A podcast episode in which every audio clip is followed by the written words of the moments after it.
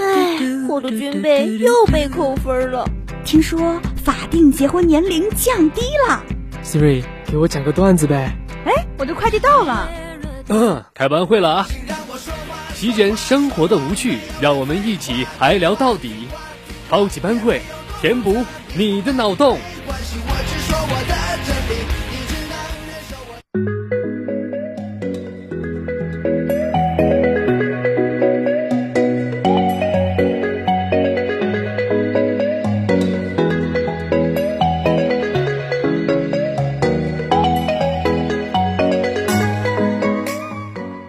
Hello，各位小耳朵们，下午好！这里是每周四下午和你们准时相约的超级班会，我是你们的班长马耀。大家好，我是班长阿杰。哎，阿杰，双十一快到了，你有没有在双十一上买什么东西啊？其实呢，今年双十一我买了很多东西，就像我刚刚穿进来的这件衣服，就是在最近这几天刚刚买的。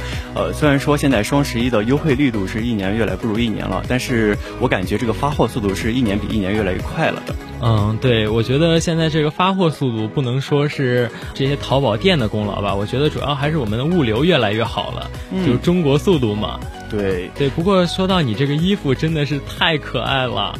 呃，我也觉得挺可爱的，但是我觉得吧，虽然你是在夸我，但是我觉得“可爱”这个词并不是用来形容一个猛男的。呃，那我该怎么夸你呢，帅姐？呃，当然是要用一些比较高大威猛的词来夸我了，就比如说你长得真凶猛，哈，那这倒不必了。好的，你长得真帅，好吗？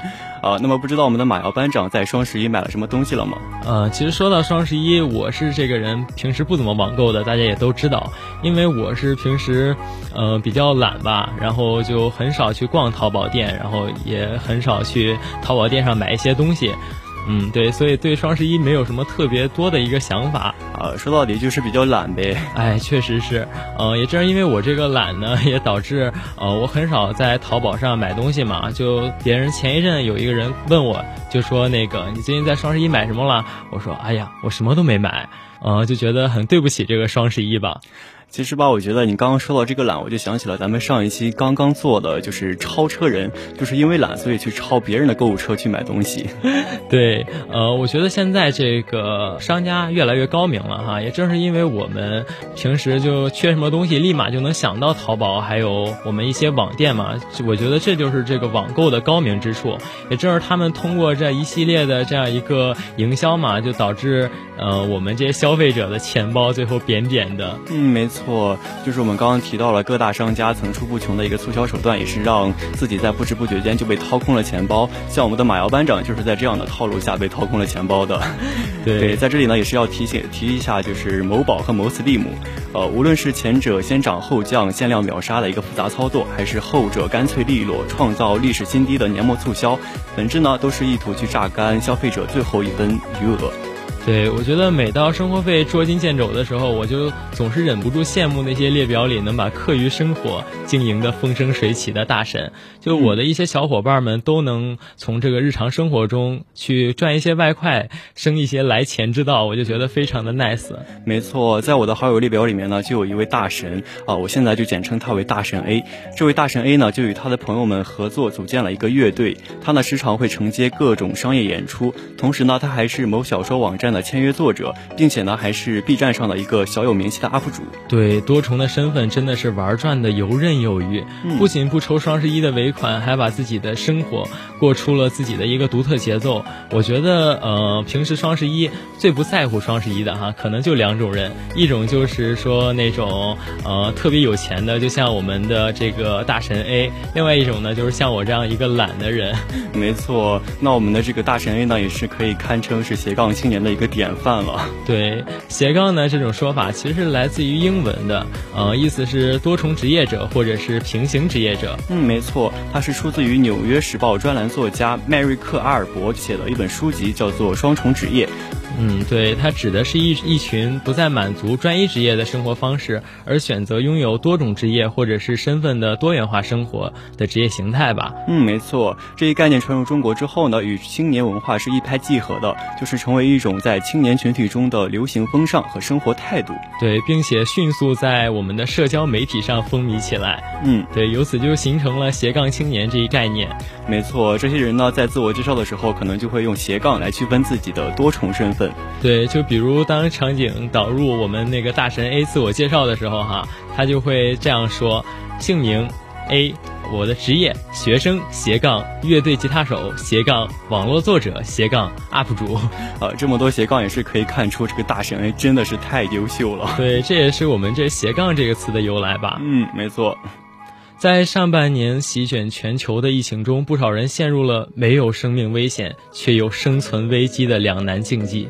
遭受重创的第三产业呢，更是让拥有一份稳定的工作成为了社畜们最大的一个愿望。对，对于尚未步入社会的学生而言呢，则是想办法多挣点外快，来让自己在没有生活费的日子里不至于一贫如洗。那么在这样一个比较有压力的一个重压之下吧，那些拥有多重收入来源的斜杠青年们呢，就成为很多人羡慕的一个。对象了，对，其实我也非常羡慕他们，就总有一些其他的方式能赚到钱，就我们是不是也应该丰富一下自己的这个文化知识，来找一个斜杠呢？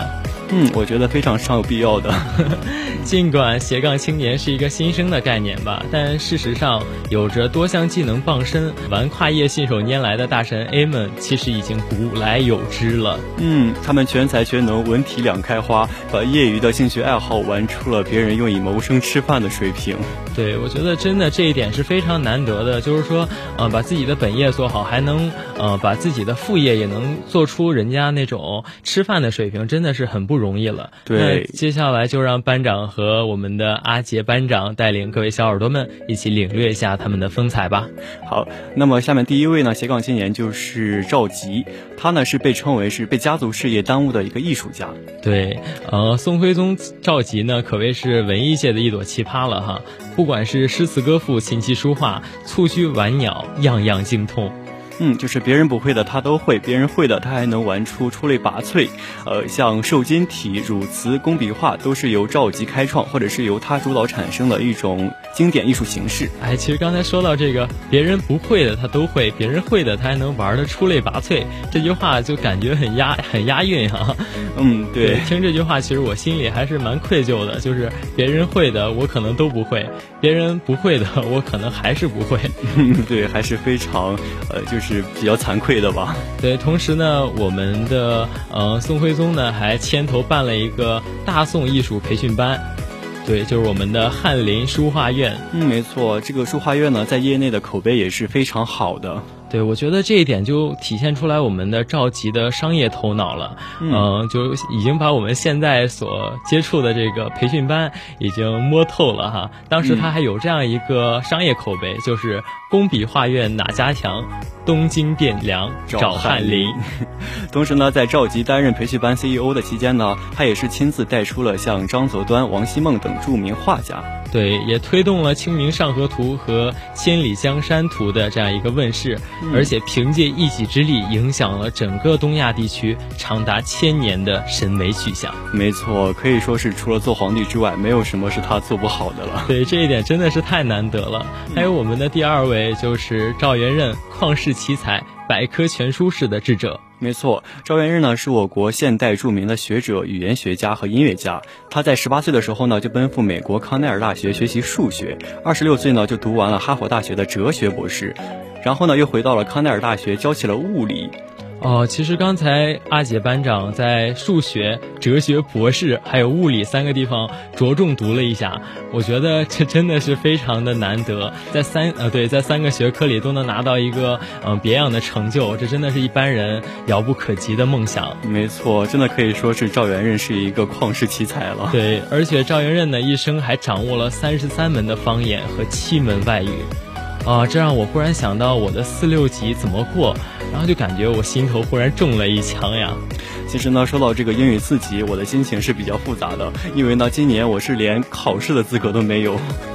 我觉得你就算报上了，能过的几率我估计也不大。啊，那么那我就祝我们的马瑶班长下一年陪我一起考四级好了。啊，那我就祝你明年能跟你的学弟学妹在一块儿考。那希望我们的马瑶班长在后年的时候可以低分飘过。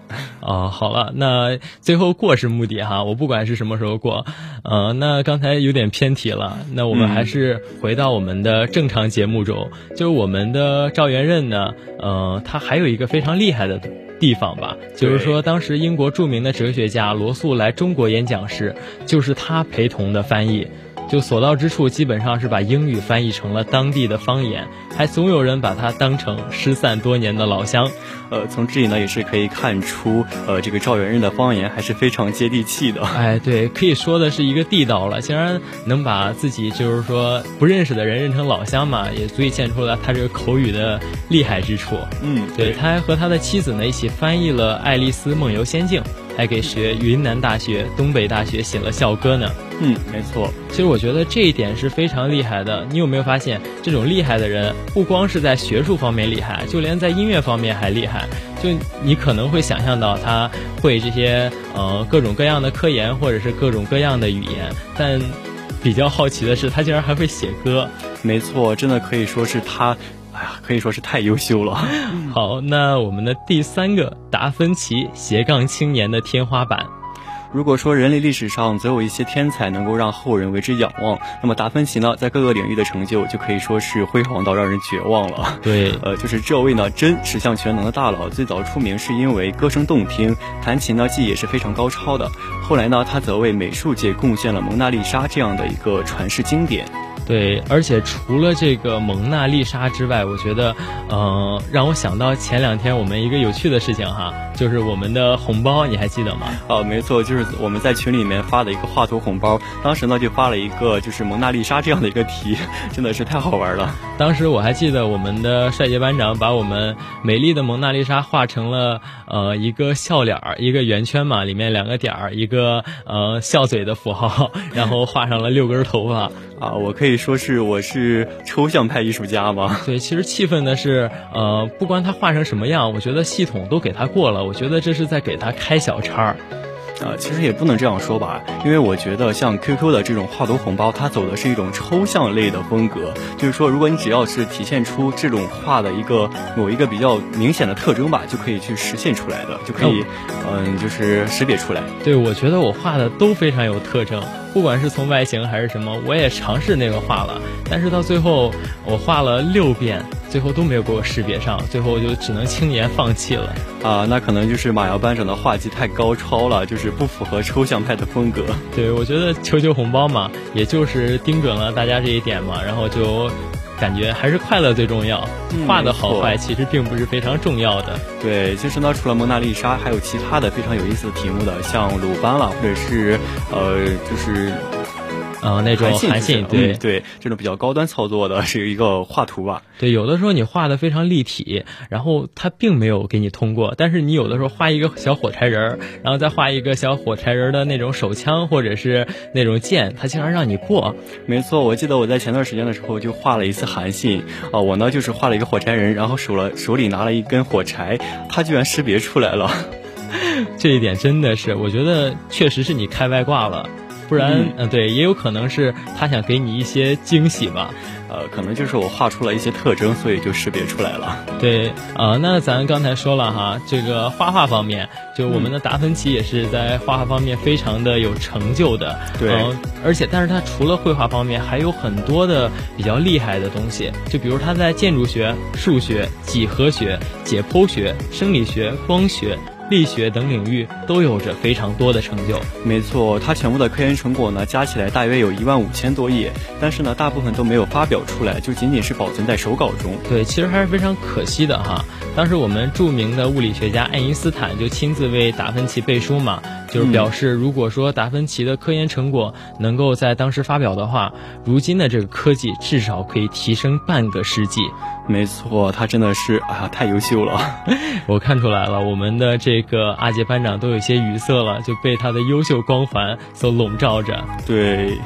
呃，但是呢，然而爱因斯坦不仅是在物理学上的成就是无人可匹敌的，他同时呢还是一位非常出色的小提琴演奏者，可以说是也是一位非常优秀的斜杠青年了。对，只能说果然是物以类聚，人以群分哈。优秀的灵魂总是能吸引优秀的灵魂。就相比我们小时候，就让我想到，可能小学生和小学生之间吧，就好学生和好学生之间有着那么一个比较好的关系，然后坏学生和坏学生之间也有一个比较好的关系。其实我觉得这是非常相似的一点。没错，可能就是好学生之间相互吸引的，就是他们的成绩都很好，就是有共同话题。呃，同样的，坏学生与坏学生之间也可能不是因为他们成绩坏而在一起玩，而是因为他们有共同语言，就是有。喜欢的、共同都喜欢的一个爱好。对，就比如打游戏啦，或者是呃共同的运动。其实我觉得帅姐班长刚才说的非常好，把我想说的都给说出来了。嗯，没错。还有我们的第四个嘉宾就是海蒂拉玛，真集才华和美貌于一身的女子。你可以没有听说过海蒂拉玛的名字，也可以没有看过她出演的诸多著名影片，但是你一定享受过她发明所带来的便利。对，海蒂拉玛被好莱坞评为世上最美的女人，凭借《海角游魂》一片中靓丽的黑发形象，打破了。金发美女统治银幕的这样一个传统，没错。但是除了是一名外形出众的演员以外呢，海蒂拉玛还喜欢在业余时间搞各种各样的小发明。哎，其实这一点是我们想象不到的哈。一般我们都说长得好看的可能是花瓶，除了长得好看，其他的什么都不会了。但是没想到这位。美女吧，可以说是对，既有美貌，而且还有这样自己的一个智商，这样一个自己的思考，这真的是非常了不起的。对，甚至呢，他在二战期间，为了帮助海军解决电波干扰和拦截的这个通讯难题，他呢就跟他的朋友从钢琴的原理上得到启发，发明了像跳频技术，呃，也就是 WiFi 技术的前身。哎，对，我觉得这一点是非常好的。为什么说好呢？因为我觉得如果没有沙马所研发的这个 WiFi 技术吧，然后。后，我觉得我现在的生活可能过得会非常的无趣。对，可能我们的日常生活就要倒退五百年了，可能就和我们的老爷爷或者是爸爸妈妈那一辈儿一样，就开始那种原始的游戏。没错。呃，其实呢，刚刚看到海蒂拉玛这个名字的时候，我也是特地去百度搜了一下她的照片，真可以说是看到她照片的那一瞬间，我的是，呃，双目。对，惊为天人是吗？嗯，没错。对，就已经说找不到什么形容她美妙的词了，就长得非常的好看就对了。对，嗯，她也是颠覆了我们大众对于长得好看的人的一个普遍认知吧。就是说，长得好看的人不一定只长得好看。对，真的可以说是她是集才华与美貌于一身的一个奇女子了。对，真的可以说是羡煞我们众人了。嗯。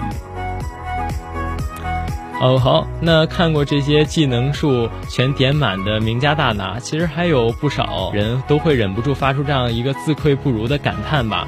嗯，对，就是与他们比起来呢，我们好像也就只是两样不会而已，就是这也不会，那也不会。对，那些斜杠大家们的赫赫成果，更增添了许多人对于斜杠这一职业形态的呃羡慕吧。嗯，然而斜杠的潮流呢，也是经常带来过于理想化的联想，就是往往会让人忽视到这个词语背后与青年群体生存发展密切关联的一些呃，就是若干必要条件。对，要知道从零到一，从一到多，在现实世界里其实并非是那么容易的。嗯。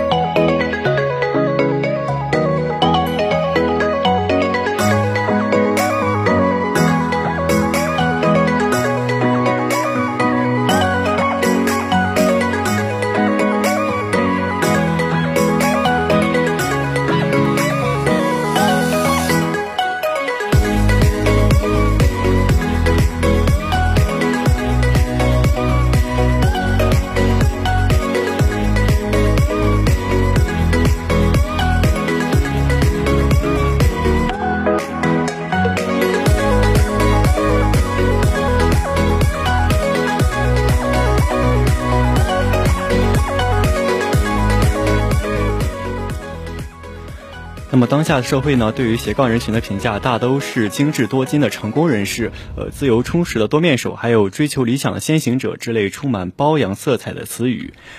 嗯，对，其实这样的积极倾向呢，在我们当下消费的媒介中，呃，我觉得是非常鲜明的一个体现吧。嗯，没错，就像《庆余年》中做官打怪看病样样精通的范闲，又或者是《下一站是幸福》里面身兼教授、情感作家和节目调解员的宋雪。哎，其实刚才说到《庆余年》，我在这儿要插一句了，嗯，就是插一个自己的一个小看法吧，就是还记得当时去年的那个期末考试，我就。就是因为看《庆余年》，才导致了最后个个都挂科的惨剧。其实呢，我去我并没有看过《庆余年》这部剧，但是我也是了解过的。在当时，《庆余年》这部剧可以说是非常火爆了。我呢是因为有别的事情需要干，所以就没有看。哦，那也希望这个阿杰可以看一看。我觉得这部片真的是拍的非常好，也正是说映衬了咱们今天这个主题嘛，就是说像那种什么都会、样样精通的范闲，嗯，对，也给我们这样树立了一个榜样吧。虽然我们不会武功，但是我们也可以学习我们日常的知识吧，就把我们的厨艺或者是之类的东西都给整明白之后，我们也是那种样样精通的人了。呃，那我以后一定就是有机会的话，一定要去看一下了。对，我觉得刚才不管是说到谁，或者是呃范闲，还有我们那个身兼教授、情感作家和节目调解师的宋雪，我觉得他们都满足了大众对于斜杠青年这样一个完美的想象吧。嗯，没错。同时呢，无论是媒介塑造的斜杠人设，或者是在普通人。呃，就是普通人在现实生活中的斜杠体验，都是会带来一些正向的一些鼓舞的。对，这就跟我刚才所说的那个范闲一样，就我们虽然没有这武功，但是我们还是会像范闲一样努力的学会各个的武艺，各个的那种呃厨艺之类的东西。嗯，没错。研究呢也是表明，成为斜杠青年在显著提高青年劳动者收入的同时呢，由于自主性更强的原因，劳动者的周工作时间呢是相对来说缩短的。嗯，对，其实主观幸福感呢也是有相对的提升的吧。同时，由于斜杠青年这个第二职业大多和自己的兴趣相关联，我觉得这种实现了兴趣转换的心理，也能给他们带来更高的成就感和价值感。嗯，毕竟谁小时候还没做过几个以后要靠自己爱好养活自己的梦呢？哎，那帅姐小时候做过什么对于自己这个爱好来养活自己的梦呢？其实呢，我小时候就只是去想，我长大以后会不会就是用自己的爱好去来养活自己呢，并没有什么明确的梦想。哦，难道是当宇航员？呃，其实并不是。爸爸妈妈可高兴了，给你爱吃的喜之郎果冻。啊，那倒不是。其实我觉得这个我们的小伙伴们，其实心里不应该 想那么多东西吧。我觉得小伙伴们还是说放平心态，可可爱的长大才是最重要的。就好比我小时候的那样一个梦想，我觉得就非常映衬这一点。嗯，就是嗯，当时小时候就幻想着能躺在沙发上或者是某个地方，不用干活也能有饭吃，也能有钱花。呃，就是天上掉钱呗。哎，对，但是随着年龄越来越长大，我忽然发现哈，其实这一点可能在现实生活中是非常难实现的。但是最后我还是锁定了一个职业，可能能实现我的这个目标。呃，什么职业呢？那就是乞丐。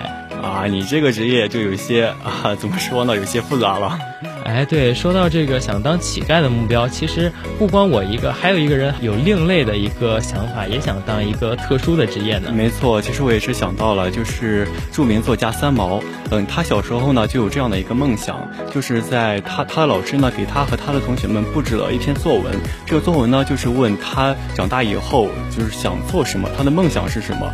呃，他的同学们呢都说以后想当老师或者是宇航员之类的，但是只有三毛说他比较与众不同，他说自己想当一名乞丐。哎，对，其实看似比较呃比较特殊的一个呃希望吧，一个愿望，但是其实蕴藏着的是他对自由的一个渴望。嗯，他当时小时候就特别希望，就是从垃圾里能捡到一些东西，或者是能捡到一些人家留下来的东西。最后呢，他也是不忘初心，方得始终，实现了这些目标。呃，可以说是，其实我觉得吧，三毛并不是真的想去当一名乞丐，而是追求就是像乞丐那样一样，就是自由自由的生活。我说他实现的也是他那个自由的这样一个体现嘛，就是说他最后呢和他的爱人走遍了大川大河，然后在历史和自然中捡下了许多好东西。嗯，没错。不过，纵使斜杠青年有大众文化的拥簇吧，有社会经济发展的支持，我们仍然需要注意到的是，当下的青年人最迫切的需求。可能并不是寻找更多的斜杠，而是把斜杠之前第一个身份经营好。没错，就像刚刚听到了大神 A 的故事之后，心头蠢蠢欲动的小耳朵们呢，也就是呃，可能就会有一些想法吧。但是还是要谨记，学生才是我们当前的第一身份。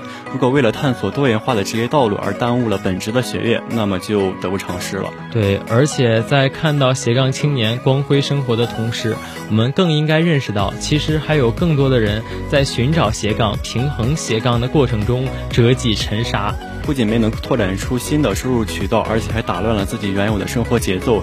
呃，这样呢也是可以看出，成为这个斜杠青年的道路也并不是完全没有风险的。对，任何一项职业都存在着光与影的两面嘛。在看到其优越性的同时呢，也要注意衡量它可能对自己现在的生活所带来的影响。嗯，这才是以斜杠青年为代表的新兴职业正确的一个相处之道。嗯。Thank you.